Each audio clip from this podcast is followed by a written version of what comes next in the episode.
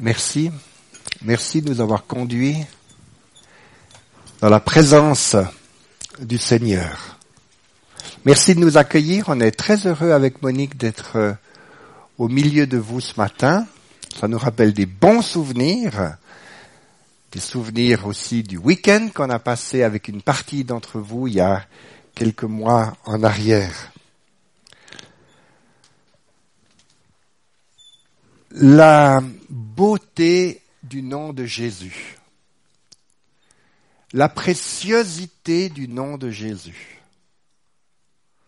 La puissance du nom de Jésus. Nom au-dessus de tout nom.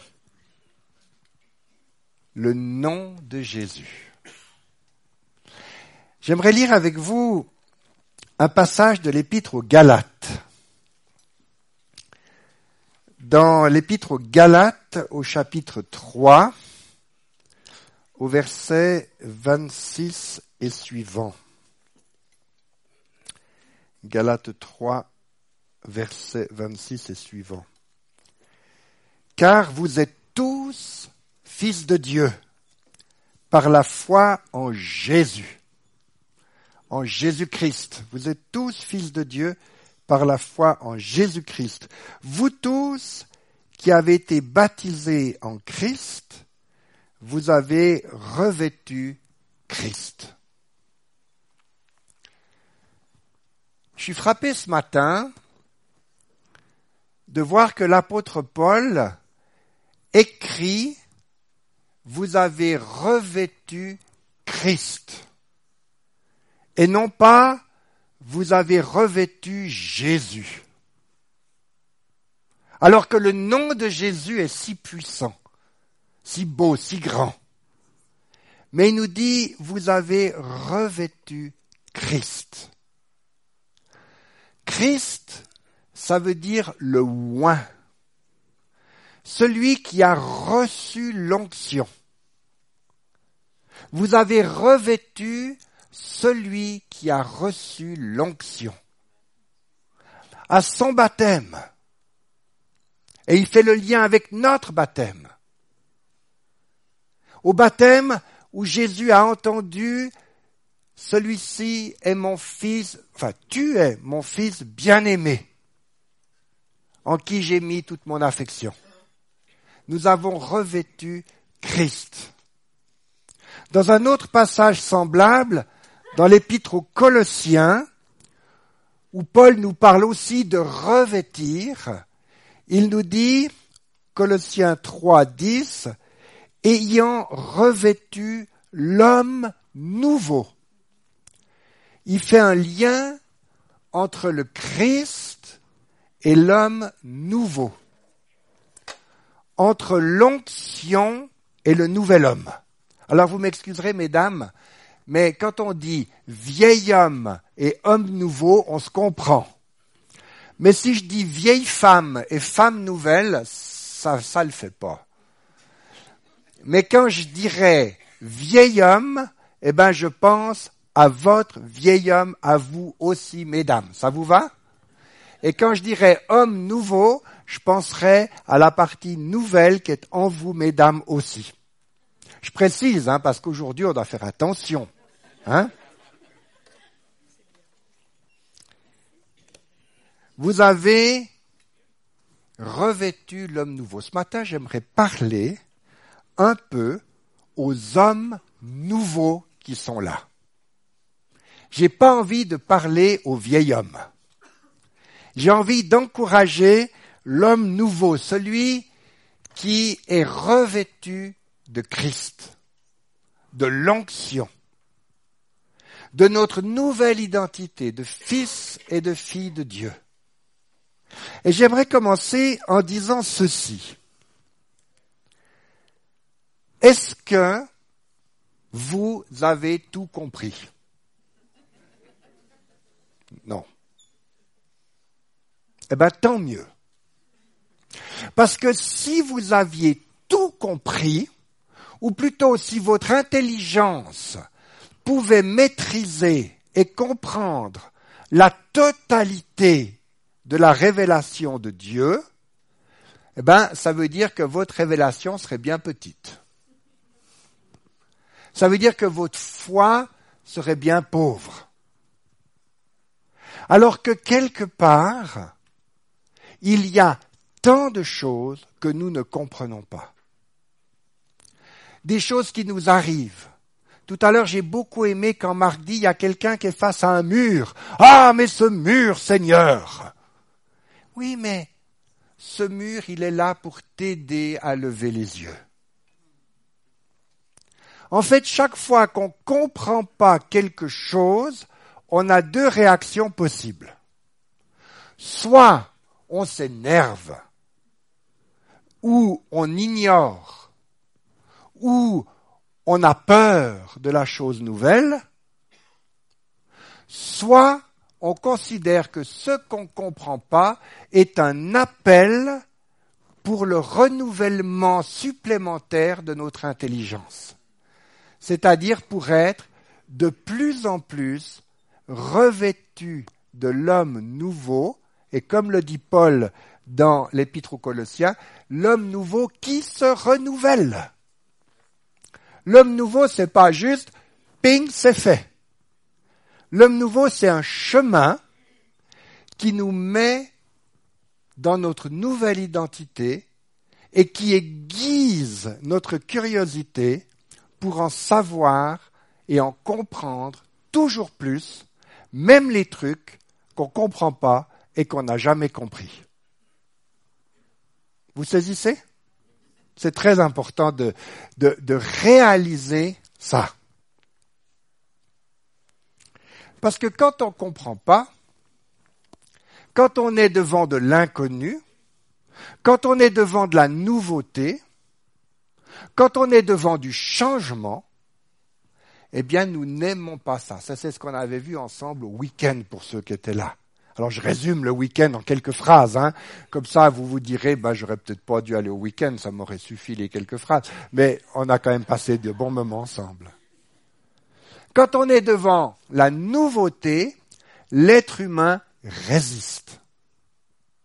Parce qu'on a de la peine à réaliser que quand Dieu met devant nous des perspectives nouvelles, même si elles nous heurtent, c'est un appel à la croissance. C'est un appel à l'intelligence renouvelée. Et c'est bien normal qu'il y ait des choses qu'on n'ait pas comprises, puisque nous servons le Dieu de l'univers. Si je servais la divinité familiale Juvet, ben, je pourrais tout comprendre. Mais nous servons le Dieu de l'univers. Donc, c'est juste normal que de temps en temps, on se heurte à un truc en disant, mais Seigneur, c'est quoi ce machin? Ou bien on se heurte à un frère qui a aussi revêtu Christ, aussi revêtu l'onction, et qui marche pas tout à fait de la même manière que nous, et que ce frère nous amène quelque chose de nouveau, ou bien que nous lui amenions quelque chose de nouveau. Parce que c'est le but du corps du Christ. Quand la main cueille un fruit nouveau sur un arbre exotique, par exemple, pour nous les Suisses, mais pour ceux qui nous visitent du monde qu'on appelle exotique, ben quand vous cueillez une pomme, la main amène à la bouche un truc nouveau. La bouche pourrait faire, voyez? Ça, c'est le réflexe de crainte. L'autre jour, ma femme m'a dit, j'ai failli acheter des sauterelles grillées. Je lui ai dit, femme, on est mariés pour le meilleur et pour le pire. Mais les sauterelles grillées, mais quand on y réfléchit, ça c'est un réflexe de crainte. Alors tu, tu veux, non, non, non, non. oui, mais Jean-Baptiste, c'était Jean-Baptiste. Mais quelque part, c'est le propre du corps que d'amener certains membres amènent d'autres parties du corps des trucs nouveaux. Et les autres parties du corps, elles ont peut-être le réflexe de crainte, le réflexe de dire ça je connais pas, ça je contrôle pas, ça, voyez ce que je veux dire? Ou alors elles peuvent avoir le réflexe de dire waouh, l'occasion de grandir, l'occasion d'élargir, l'occasion que mon revêtement de Christ, l'homme nouveau qui est en moi, grandisse. C'est génial d'avoir ce genre d'occasion. Mais c'est pas facile. Parce que ça demande de changer mes bases. Ça ébranle des choses en moi. Ça me met peut-être dans l'insécurité. Ça me met dans quelque chose. On n'a jamais fait comme ça. Ou j'ai jamais compris ça. Alors on a nos filtres, puis on trie. On a chanté tout à l'heure, moi je trouvais génial ce temps de louange, c'était beau. Je peux voir la gloire du Fils. Saint-Esprit embrase mon cœur et mon âme. J'ai juste noté au passage quelques phrases. Hein, je, je me disais, mais ça, on peut le vivre que dans la demi-heure de louange ou on peut le vivre dans la vie courante? Mais on veut le vivre dans la vie courante.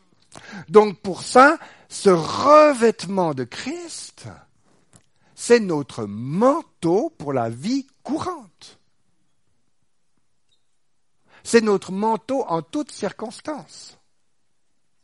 Quand le Père accueille le Fils prodigue et le revêt du manteau, lui met un anneau et lui met des souliers, c'est pas juste pour le temps de la fête avec le veau gras. Du genre, maintenant la fête est finie, rends-moi le bazar et repars dans tes haillons. L'onction, elle est là pour tout le temps. Et c'est dans le tout le temps de la vie courante qu'on se heurte sans cesse à des trucs qu'on ne comprend pas. Seigneur, quelle est ta solution pour ce problème? L'autre jour, mon épouse disait, vous savez, on parle beaucoup de ce virus maintenant en Chine, et Monique me disait, moi je prie pour que des médecins chrétiens reçoivent l'illumination du Saint-Esprit pour qu'ils trouvent la solution à ce, à ce, virus des médecins chrétiens chinois, tu disais. Mais ce serait génial. Voyez, si tout à coup, les chrétiens étaient connus pour amener des solutions à ce monde. Ça, c'est l'onction de Christ. Ça, c'est l'homme nouveau. Moi, j'ai de l'ambition. Peut-être trop, hein mais il faut en avoir. Si on était connu pour ramener des solutions et pas juste pour dire non. Une onction. Le Christ qui a amené des solutions. J'ai promis au week-end de parler de ma tante Doris. J'avais oublié, hein? Ben moi aussi, mais je l'avais noté. Alors tout à coup, je suis retombé dessus. Mais ma tante Doris, qui était d'ailleurs pas du tout ma tante, ma tante Doris m'a marqué dans mon enfance et elle me permet de mieux comprendre cette notion d'onction que nous recevons de la part de Christ le oint pour marcher dans notre monde revêtu de l'homme nouveau. Alors je vous raconte l'histoire de ma tante Doris. Je suis né dans une famille très modeste. Mon père était un employé de commerce niveau euh, normal. Maman avait choisi de ne pas avoir d'activité rémunérée pour s'occuper de mon frère et de moi. On vivait à Genève, dans un appartement au quatrième étage, sans ascenseur, sans chauffage central, avec un poêle à charbon au milieu du corridor pour chauffer l'appartement. Pour faire des économies, maman nous demandait à mon frère et à moi, quand on rentrait de l'école, de passer chez l'épicier et puis de prendre les cajots. Vous comprenez le mot cajot ici Ouais, hein, on comprend. Hein les cajots en petits bois, vous savez, où il y avait les fruits et légumes, les cajots qu'il n'utilisait plus, de les ramener à la maison, et puis maman les dépiotait, et puis elle en faisait du petit bois, et puis elle chauffait en partie avec les cajots qu'on ramenait. Mon papa, il avait, c'était sa fierté, une vieille de chevaux. Mais franchement, elle était vieille. Elle atteignait à peu près le 80 à plat. On a fait des pointes à 100 en descente. Mais quand ça montait, c'était une autre histoire. C'était très sécure. Si je vous raconte ça, c'est parce que mon papa, je ne sais pas pourquoi, il avait un certain nombre d'amis qui n'étaient pas du tout de notre milieu social. Et en particulier, il avait comme amis ma tante Doris et mon oncle Pierre, qui étaient un couple qui habitait dans le canton de Neuchâtel, qu'on appelait oncle Pierre et tante Doris, j'ai aucune idée pourquoi, parce qu'ils n'avaient rien à voir avec notre famille. Ça arrive des fois, hein, on dit aux enfants, tu vois là. Et on allait visiter. Alors, je raconte tante Doris parce que oncle Pierre, il était un peu mystérieux. Je l'ai très peu vu. Il avait un grand bureau quelque part dans la maison. Et puis, il apparaissait de temps en temps, mais c'est tante Doris qui était la vedette de ces jours-là. Tante Doris, elle habitait, avec oncle Pierre, un espèce de manoir. Une très, très grande maison, au milieu d'un très, très beau parc, avec dans le parc une magnifique piscine. Voyez? Et quand on arrivait chez Tante Doris, deux, trois fois par année, dans la deux chevaux qui faisait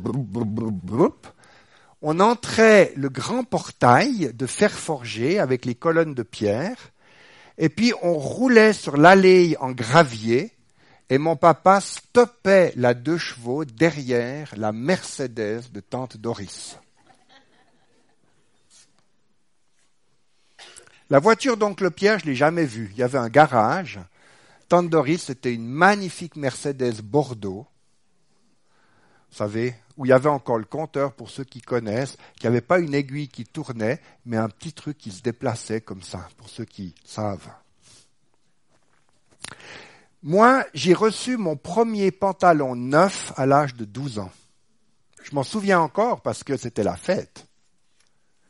On était vraiment dans un monde restreint au niveau financier. Et quand on arrivait chez Tante Doris, on pénétrait dans un autre monde. Alors la deux chevaux s'arrêtait, et puis il y avait une grande porte avec un perron, et puis une petite porte appelée porte de service qui donnait sur la cuisine. De la grande porte apparaissait tante Doris, une grande et belle femme blonde avec une longue robe magnifique. Ça, c'est mes souvenirs d'enfant. Et puis de la petite porte apparaissaient les domestiques qui venaient nous ouvrir la porte de la voiture, de la deux chevaux. Je pense qu'elles avaient été briefées à comprendre que le petit machin, c'était la poignée. Parce que sur la Mercedes de Tandoris, la poignée, elle était grande comme ça, puis on tirait. Mais nous, on avait un petit machin qu'on devait baisser. Et Thierry, moi, qui avait, je sais plus, peut-être 6, 7, 8 ans, on était souvent chez elle, je descendais de la deux chevaux et le domestique disait bonjour, monsieur Thierry. Enfin, c'était une domestique, c'était une femme que j'aimais beaucoup. Il y en avait deux, mais une que j'aimais beaucoup, elle s'appelait Amparo. Elle venait de, des Philippines, je crois. Et monsieur Thierry, avec papa, maman et mon frère, on montait les quelques marches et tante Doris nous accueillait. Et on entrait par la porte principale. Et quand on entrait, on arrivait dans un hall avec des tapis tellement épais qu'on pouvait s'encoubler dedans, avec un immense lustre en cristal, avec un escalier en bois qui montait en direction des chambres, Et moi, le gamin qui ramenait les cajots à la maison, à ce moment-là, mon dos se redressait. Et il y a quelque chose en moi qui me faisait prendre l'atmosphère de ce lieu. Et j'étais devenu le prince. Alors on faisait toutes sortes de choses, on s'asseyait sur des beaux fauteuils, mais les parents discutaient, nous on était des enfants bien élevés, on disait rien, puis après on passait à table, et puis à table il y avait une magnifique vaisselle avec des verres en cristal, et puis les domestiques qui nous servaient, Monsieur Thierry, est-ce que vous reprendriez un peu de Coca-Cola? Moi je buvais jamais de Coca-Cola, on buvait de l'eau à la maison, parce que l'eau ça coule gratuitement du robinet, et puis est-ce que Monsieur Thierry, etc. Et moi, je me tenais à table. Vous savez, les parents, ils disent, tiens-toi droit. Là, il n'y avait pas besoin. Hein On était, mais des saints. Pleinement dans le truc. Et puis après, on allait dans le parc, et puis on s'est baigné dans la piscine, et puis des fois, on allait dans les chambres avec les enfants de la maison, et puis c'était magnifique.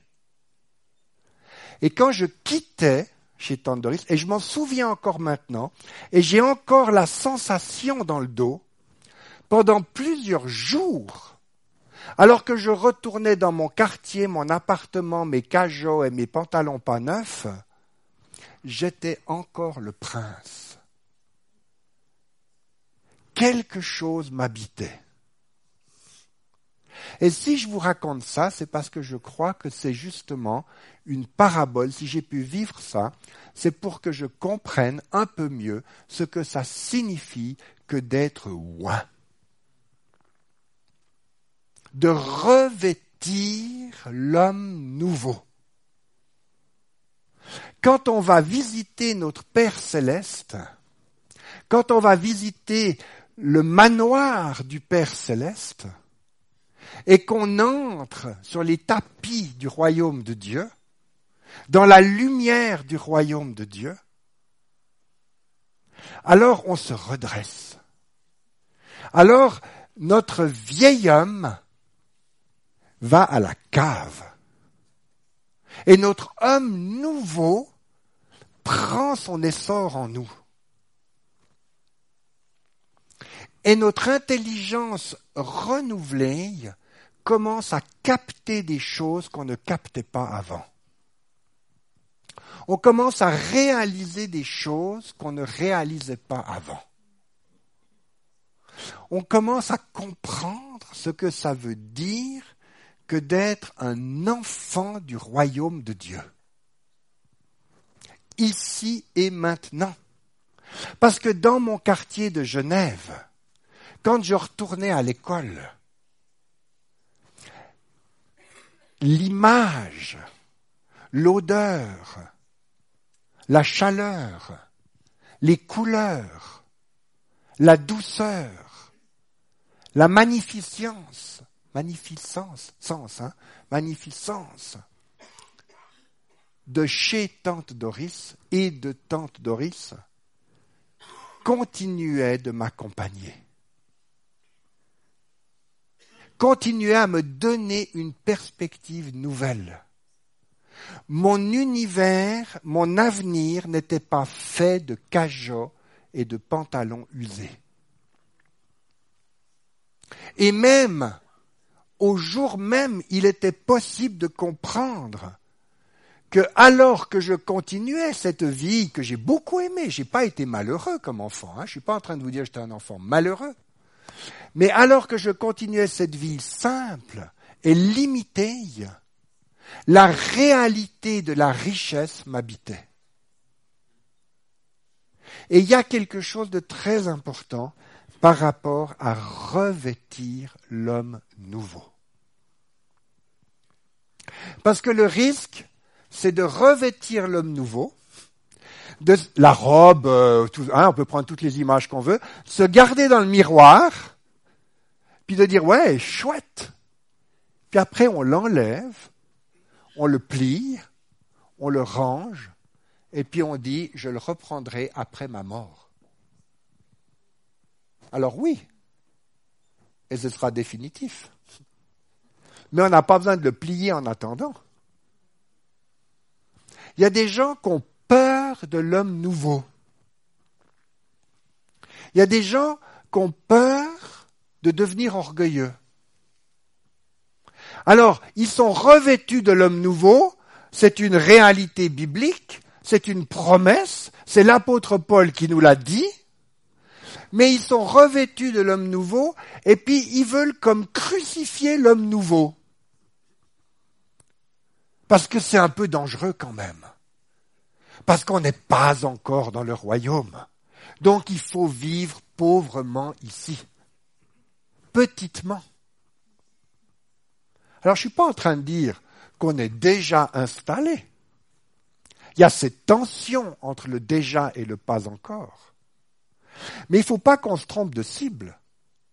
Ce que nous devons renier, ce que nous devons crucifier, c'est le vieil homme, pas l'homme nouveau, pas l'onction que Jésus nous a donnée, pas la robe que le Père nous a donnée pas notre intelligence renouvelée, celle qui nous permet de comprendre des choses nouvelles et puis d'être curieux de choses nouvelles. Et si on crucifie l'homme nouveau, mais on est en train de dire au Père, euh, c'est chouette ton royaume, c'est chouette ta maison, c'est chouette tes tapis, c'est chouette ta gentillesse, c'est chouette ta beauté, ta grandeur, mais je m'en méfie. Et j'en veux pas. Je veux crucifier ça.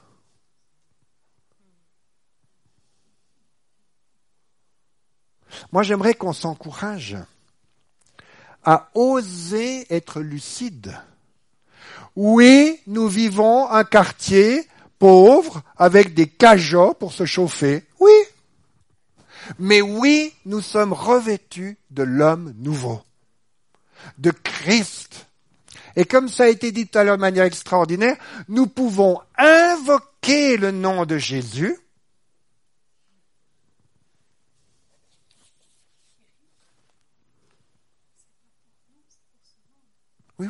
J'arrive.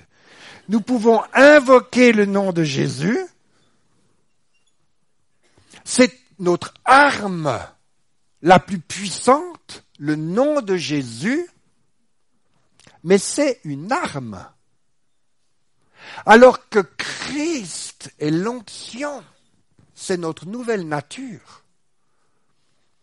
Et si nous nous promenons dans ce monde, revêtus de cette nouvelle nature, c'est pas pour faire les beaux, c'est pas pour faire des rondes jambes, c'est pas pour qu'on nous admire, mais c'est parce que ce monde a soif. C'est ce que nous devons à ce monde. C'est de lui démontrer la réalité de cet amour et de cette grandeur et de cette beauté de Dieu. Donc il y a deux choses.